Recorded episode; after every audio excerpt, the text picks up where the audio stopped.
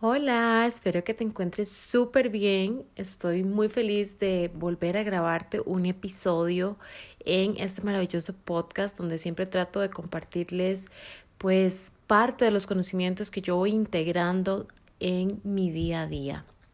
Y hoy quiero traerles eh, uno de los temas más importantes que he venido practicando en mi vida y es el hecho de darme pausas reales y emocionales. Hoy en día la vida suele ser muy abrumadora. Eh, contamos siempre con obstáculos en el camino y siempre tenemos miles de tareas por hacer que no nos permiten descansar.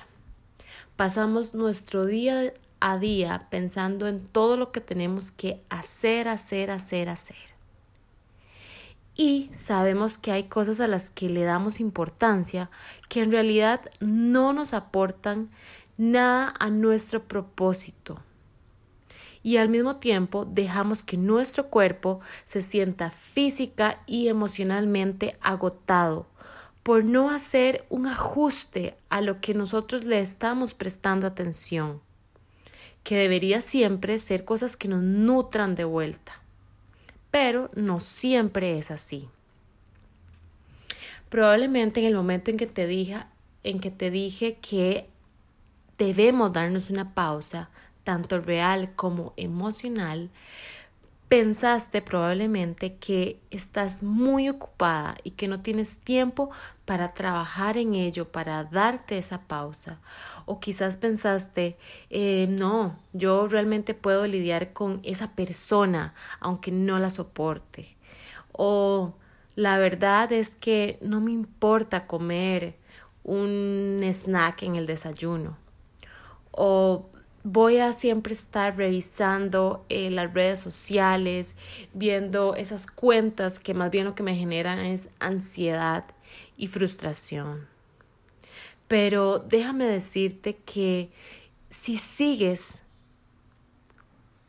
teniendo estas prácticas en tu vida, si sigues siguiendo esa persona que te genera ansiedad, sigues revisando el perfil de tu ex, si no te tomas la alimentación en serio en tu vida, solamente estás retrasando el camino de tu propósito, te estás saboteando.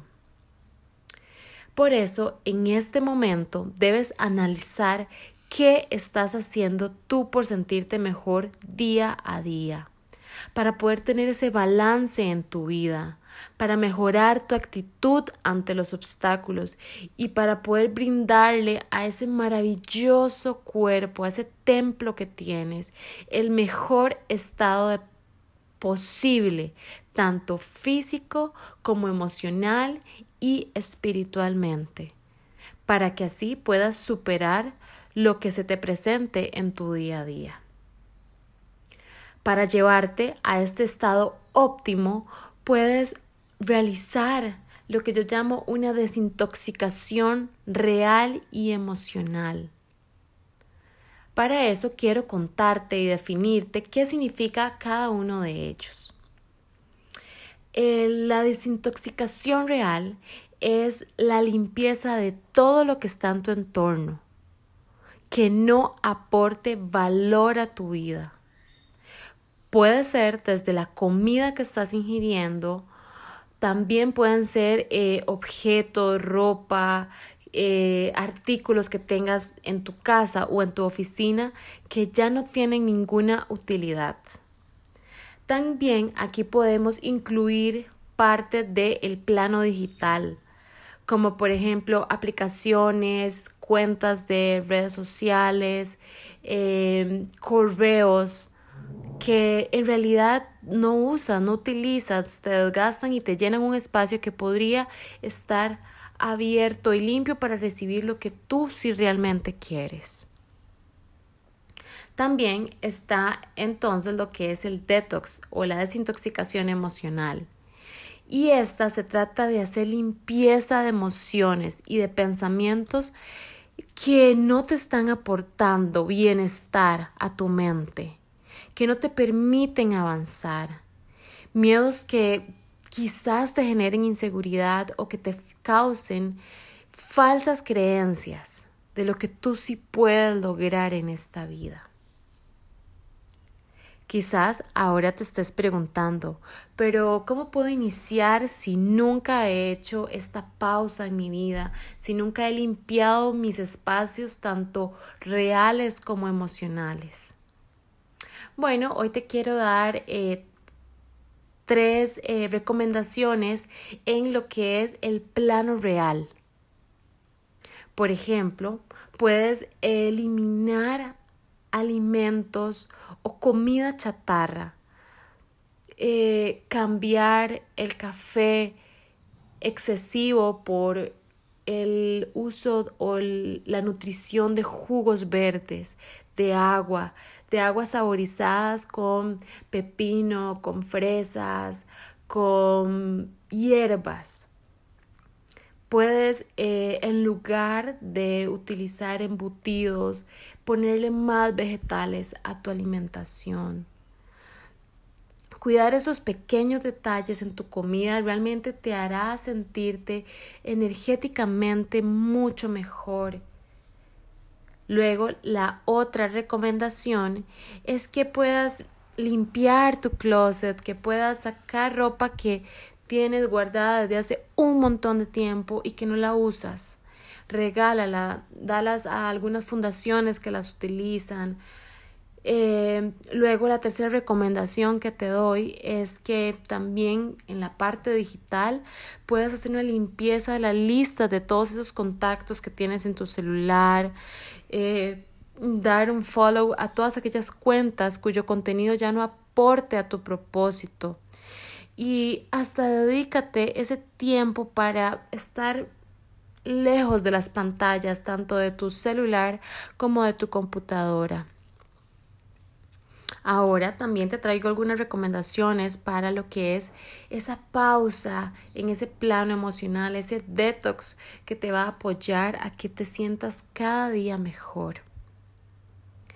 La primera recomendación que te doy es que refresques tus objetivos, tus sueños, tus metas. Eh, siéntate a ver qué quieres lograr a partir del día de hoy. ¿Cómo te ves en seis meses? ¿Qué metas te gustaría lograr este año? A partir de pues todo lo que ha pasado, hay que hacer un refrescamiento de lo que nosotros queremos lograr. De esta manera podremos tener nuestra mente limpia, clara, para poder enfocarnos en eso que sí deseamos tener en nuestra vida. La recomendación número dos que te doy es que dejes ese discurso mental negativo de lado, que dejes de estar juzgando, que dejes de estar criticándote tanto a ti misma como a las demás personas.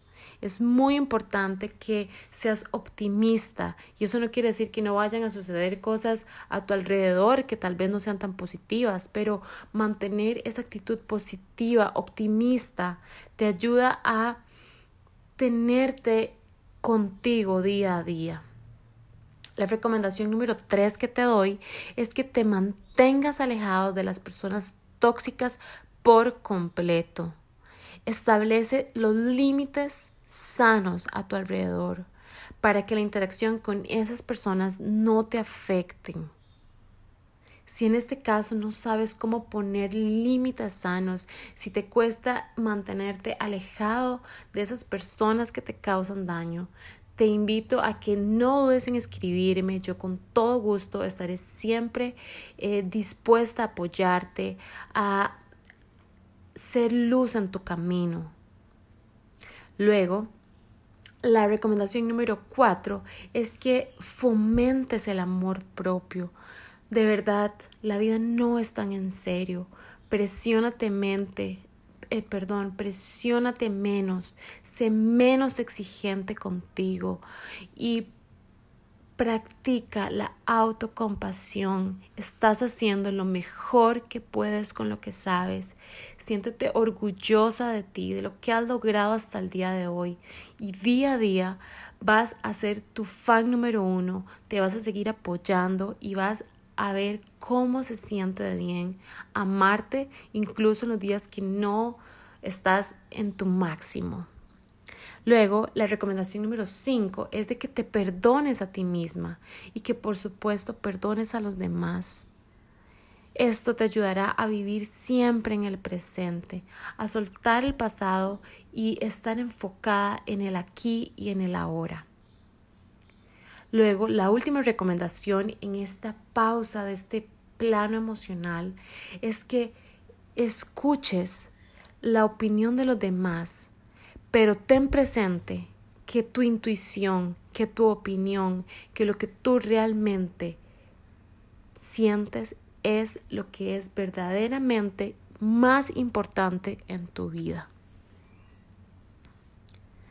Para poder vivir plenamente es importante que estas pausas, que estas eh, desintoxicaciones tanto emocionales como reales, lo hagamos de una manera consciente y constante encontrar ese punto de encuentro entre tus responsabilidades diarias y tus necesidades es indispensable. Aunque tú creas que no tienes tiempo, hazte ese favor. Encuentra el tiempo para ti, para estar, para volver a tu centro, para hacer lo que te hace sentir bien y para siempre, siempre, siempre ser tu mejor fuente de apoyo. Estoy súper feliz de haber podido grabarte este eh, nuevo episodio y quiero seguir conectando más contigo por medio de aquí, así que eh, ten la plena certeza de que estaré grabando eh, semanalmente los episodios del podcast y de verdad te agradezco muchísimo por haber sacado ese tiempo para escucharme. Esto es parte de esas pausas que te recomiendo hacer en tu día a día y contame cómo te va haciendo esta pausa real y emocional. Espero que estés súper bien, un abrazo enorme y como siempre te digo, espero que tengas un día mágicamente nutrido.